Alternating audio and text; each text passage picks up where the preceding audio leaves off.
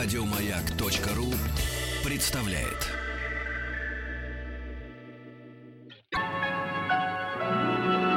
Уральские самоцветы.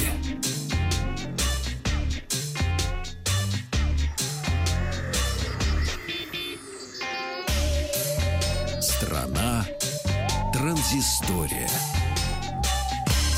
Добрый вечер. Вот так. Маградзе Павел Картаев и новости высоких технологий. Начнем мы сегодня с автобусом. Как ни странно. Да, дело в том, что э, китайцы, китайское издание China Xinhua News заявило э, о том, что о существовании автобуса Transit Elevated Bus. А в свое время только рисунки показывали, а теперь они сказали, что он прошел свои первые дорожные испытания в китайском городе Чианхуандао в провинции Хэбэй. Неплохо. А чем примечательный этот автобус, почему он попал к нам в высокие технологии? Дело в том, что этот автобус имеет в длину 22 метра, в ширину 7,8 метра и 4,8 метра в высоту.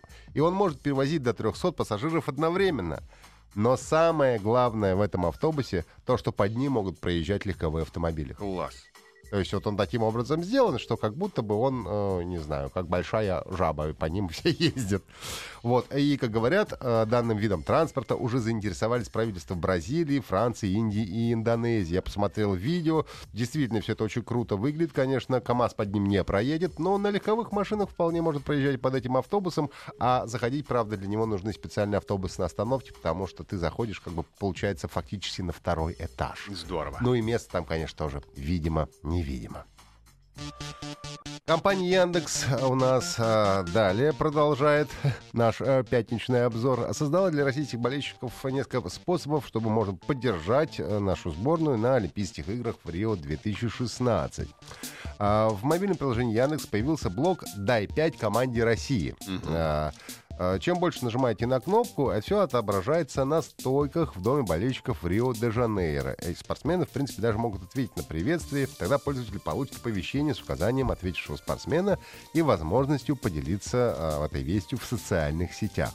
Ну а потом можно выделить свой город с помощью кнопки «Зажечь» на специальной тепловой карте мира.